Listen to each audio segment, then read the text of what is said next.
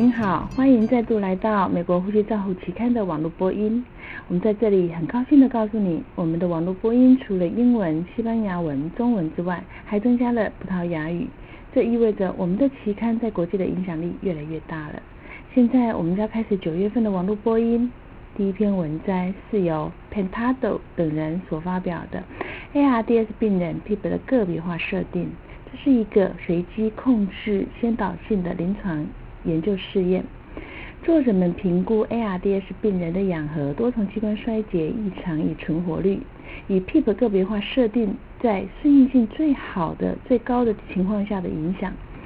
作者们将接受低潮气容积，而且压力值在三十个 cm 以下的 ARDS 病人，以随机分派的方式，分成以肺适应性为导向，或者是以氧浓度为导向的两组。结果显示，肺适应性为导向的这一组的前十四天动脉氧和分压与氧气浓度比，简称 PF ratio 及二十八天的死亡率都没有明显的改善。在多重器官功能异常的恢复天数、以呼吸衰竭恢复的天数以及血液动力学衰竭的恢复天数有明显的偏低，所以作者们的结论是，针对 ARDS 病人以肺适应性处在最佳的状况下来调整肺保护策略的设定值与 PEEP 的设定值，它的合并有较低的肺伤害，而且没有明显的啊死亡倾向，这个死亡率也比较低。丁汉斯博士的评论是：PEEP 的目的是用来肺维持肺复张的状态。无论如何，目前没有一个很好的参数可以用来评估 PEEP 设定值是不是是最恰当的。本文以随机方式的以随机的方式来评估肺顺应性，是依照个别化的情况来调整 PEEP 的设定值，来观察它的临床成效。作者以随机分派的方式将 ARDS 分成肺顺应性导向与或者是以浓度为导向两组，来设定它的最佳 PEEP 值，去评估它的肺功能异常的恢复天数，哎，呼吸功能衰竭、呼吸功能异常的恢复的天数，呼吸衰竭的恢复的天数以及血型动力学衰竭恢复的天数。结果发现，以非顺应性为导向设定 PEEP 值有明显的较偏低。那 Kinnan 以及 Dries 等人。建议这种方法在临床上也许是可行的，但是它比 ARDSNet 研究设计的 PEEP FiO2 的这个评量表还要耗费人力。也许是真的，但是肺顺应性为导向是最刺切的调调整 PEEP 的方法，比其他相同的已经被正则策略没有这么耗费人力吧。接下来两。篇文摘是关于肌萎缩症硬化厕所硬化症，简称 ALS 的文章。第一篇是由 Van der Berg 等人所发表的，以呼吸道分泌物累积消失与否来测量肌萎缩肌水硬锁症，简称 ALS 对非侵袭性通气的耐受度。为了增加病人的存活率与生活品质，作者们评估 ALS 接受 NIV 治疗接受的程度的预测因子，最其主要的结束点可以忍受一个月为 NIV 的使用的一个月的节点。那接受程度根据 NIV 的使用的时数分成可接受或接受差，以每一个晚上使用 NIV 的时数大于四小时或小于四小时来区分。那共收案八十一位病人，七十三名接受每月追踪访视，共追踪三十四个月。病人能够耐受的第一天使用被认为可耐受一个月。多变量分析发现三项 NIV 适应良好的因子，分别为在 NIV 使用前呼吸道没有痰液蓄积的情形，它的胜算比是十一点五；NIV 一开始使用时的延时功能正常，它的胜算比是八点五。年纪较长者胜算比为一点一，所以作者们结论是在这三个有效的预测因子中，他们可以用来预测 NIV 使用是否耐受力良好，特别是在呼吸道没有痰液蓄积的情形，作为赶快给予 NIV 的指标。另外一篇文摘则是由 Vitaka 等人所发表的 ALS 的呼吸状况，意大利的全国性调查。作者们针对 ALS 与其他神经肌肉疾病病人进行态度以及现况问卷调查，将问卷寄到一百七十八个呼吸照护中心调查 ALS 与其他神经肌肉疾病的病人，在过去五年收治病人的数量区分成高收容量及低收容量，回收率为四十三 percent。问卷回收率为四十三 percent，回复的单位共有 ALS 病人一千七百七十二位，以及神经肌肉疾病病人一千四百九十位病人。呼吸道清除困难以及睡眠困扰是被转送到呼吸照护中单位的 ALS 病人最主要的原因。这些呼吸道单位中有八十 percent 会规律的检测病人坐姿下的肺功能，以及动脉血液气体分析。而呼吸肌肉功能异常以及咳嗽功能异常也是常规性的评估项目。有九十四 percent 的呼吸照护单位提供 NIV。神经肌肉疾病治疗除了气切与基本的 LS 类似之外，它的因为它的气切的执行力在神经肌肉疾病是是不同的。那有回复呼吸照护单位中，九十 percent 提供多学科的方式来照护病人。三分之一的呼吸单位提供缓和照护服务，同时提供肺功能评估、长期非侵袭性的通气，并且协助咳嗽，已成为一个 ALS 常规的做法。在意大利，ALS 的做法与其他神经肌肉疾病并没有显著的不同。丁汉斯博士的评论是：Vanderberg 等人所以变多变量分析发现三种 NIV 适应良好的预测因子。一个是呼吸道有没有痰液蓄积的情形，第二个是盐水功能是否正常以及他的年龄。虽然这三项指标不能作为积极选择 NIV 的治疗的指标，但是它可以来辨识病人是不是能够需要更需要更密切的监测，或者是更积极的清痰治疗。米塔卡等人研究意大利 ALS 病人照护，让我们了解这些照护单位中有八十五是有规律的检测坐姿下的肺功能以及血液气体分析，而呼吸功能异常、咳嗽功能也常常被评估。有九十四的照护单位是提供 NIV 治疗的。阿波松纳以及 Marais Cabo de Villa 提醒我们。NIV 的好处是可以改善我们存活率、生活品质。部分原因是由于这些人使用 NIV 的增加，让更多的神经肌肉疾病的病人寿命延长，生活品质更好，可以反加治疗。第五篇文摘，第五篇、第四篇跟第五篇文摘是探讨气切病人的湿化治疗。一篇是由 Chikata 等人所发表的自然呼吸的气切病人使用湿化。设备的湿化成效，一个实验室的研究。作者们是在实验室里面研究十一种人工鼻，简称 HMES，HME。那在自然呼吸的参数之下，它的氧气流量与湿气成效。他们评估十一种人工鼻在气切病人湿化效果，另外也评估高流量 CPAP 的系统以及氧气面罩，并用。加热型湿化品的湿化效果，它的自然呼吸以及模拟情境是利用呼吸器模拟肺和自我控制温度的回温控制模式的潮湿器，将潮湿容潮气容积分成三百、五百、七百毫升，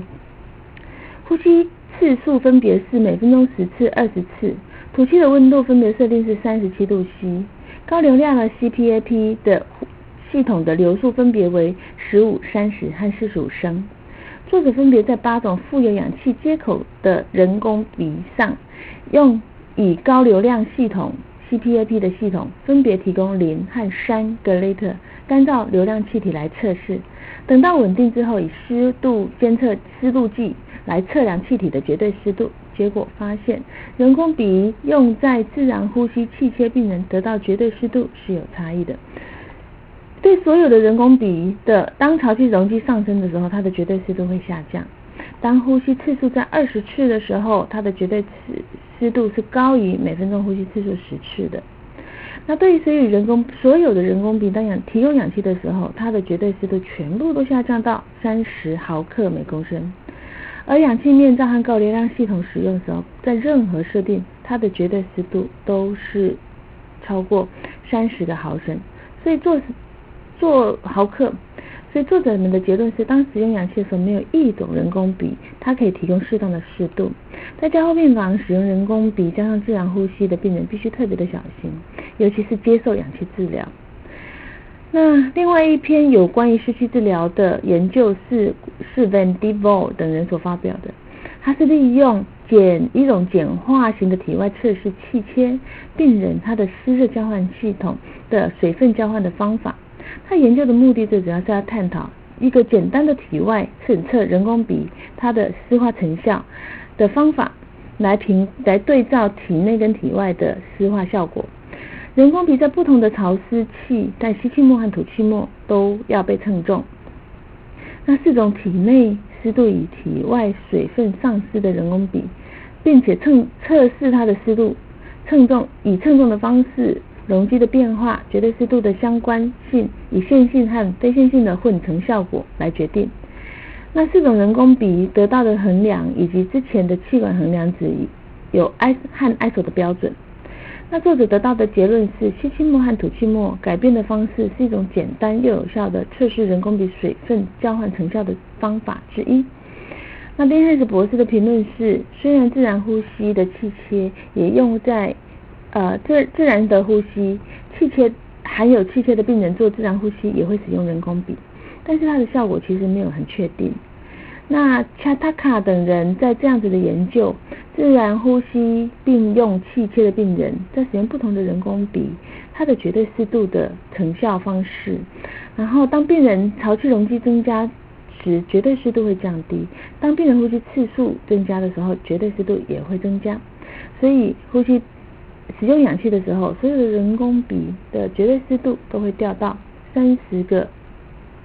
milligram 以上以下。而这些数据提醒我们在自然呼吸的时候，气切病人使用人工鼻要特别的小心。另外一篇 Devendo、Devendo 等人所报告的这种简单的体外测量这种人工鼻湿的交换成效的方法，作者们发现这种评估人工鼻吸气末和吐气末称重的变化。这种方法就可以评估湿化系的成效。那 Queen Cremel 等跟 Lu Lach 等等人，他所指出这种方法其实也很简单，它可以评估人工鼻呃湿化的效果是一个有效的方式。然而，其他湿度计的测量方法，还有更多的评估的人工鼻的成效，还是需要进一步的评估的。第六篇文章是由 White 等人所发表的模拟非侵袭性通气中的支气管扩张剂的输送。作者们假设在使用模拟小儿 NIV 时，在病人管路上使用三种不同的活塞吐气漏气法组合所所趋势振动塞孔式喷射器，用 a b u t e r o 输出输出是没有显著的差异的。所以作者将模拟器上的气道模型接上模拟自发性呼吸肺模型上，并将并配加加热线和加热器的非侵袭呼吸器，先由口鼻罩接上肺模拟器，然后借由震荡塞孔式喷雾器输送 Arbuter 在三种不同的装置漏气组合，在加湿在加湿器和漏气阀之间，在加湿器和漏气阀之间。在整合面罩漏内在内的漏气后，作者们使用滤纸收集 a r b u t e r o 然后再以射程分析法的方式来定量。以面罩整合喷雾所能够输出的 a r b u t e r o 方式，比其他的方式都还好。在喷雾器置于吐气漏气之前的情况，将喷雾器置于面罩近端，比置在加热潮湿器前可以得到更多的药物输出量，所以作者们的结论是 a b u t e r o 在模拟小儿 NIV 输出与喷雾器和土和吐气漏气阀相关的位置，以及喷雾器粒子的距离，至于面罩震荡器喷孔喷雾器优于之前小儿 NIV 使用的输送方式。丁汉斯博士的评论是：NIV 常以双接压力机器提供给病人，这些机器大部分都是配有内建漏气孔的单管，有时候使用 NIV 的小儿科病人会使用支气管扩张器，不过他没有研究指出最适当的位置在哪里，放置的位置在哪里。外的等他等人所发所研究，相较于其他位置，将面孔将喷雾器放在面罩方式是输出量是最多的。这项研究告诉我们，放置的位置塞孔可以得到更好的药物输送的呃选择。接下来我们要探讨的是 CPAP 和双阶气道正压组对于睡眠中止症候群最佳的方法。那病人不见得能够适应的良好啦。那第七篇文摘是由 Sa Pack 等人所发表的睡眠中止症候群对以 CPAP 的遵从性。作者们以前瞻性的方式也影评估影响 OSA 以及 CPAP 重的主观客观因素，病人对 CPAP 和 BiPAP 的主观客观遵从性，使用第一、三、六和十二周和一年、一年半，持续以 Epworth Sleepiness Scale 来评估。作者们 CPAP、BPAP 的使用主观的遵从性的评估，当病人在监测至少到七十 percent 的。晚上使用至少四个小时以上定义为遵从性，如果没有达到这个定义，则不具有遵从性。作者们将遵从性的地域相关的数据、睡眠生理记录 （Epworth Sleep 呃 Sleepiness Scale） 啊问卷以及不良的反应给统计分分析。在二零零五年一月到二零一一年六月期间，共有六百四十八位受试，多从。睡眠生理监测为 OSA 的，并且接受 CPAP、BiPAP 的病人参与，其中七十 percent 为男性，三十八 percent 亲自出席追呃追踪访视，三十八 percent 电访，二十四 percent 无法联络。在所有的病人中，有六十四 percent CPAP 使用或者是 BiPAP 使用。那两百四十八位呃亲自追踪的病人，我们发现主观的遵从性为八十 percent。客观性的遵从性为六十五 percent，遵从组的病人，他的 ESSS，他的他的睡眠满意度明显的比较高。那有胸部不适、入睡困难以及睡眠紊乱者，非遵在分非遵从性组则是比较高的。那访问员去访谈这些病人的客观遵从性低于主观遵从性，那较年轻的病人遵从性是比较高的。而遵从度相关的重要性，则是白天嗜睡的情形和改善 CPAP 对睡眠对睡眠满意度的有是有影响的。所以作者们的结论是，CPAP、BPAP 遵从性应当从客观的方式来监视追踪。丁汉斯博士的评论是，并非所有的 OSA 都能够忍受 CPAP。这篇文章作者让我们知道，接受追踪的病人当中，主观的遵从性。是八十五，客观的遵从性是六十五。比较有趣的是，年轻人的病人遵从性是比较高的。最主要的能够大幅度的改善日间嗜睡以及 CPAP 满意度的改效的效应。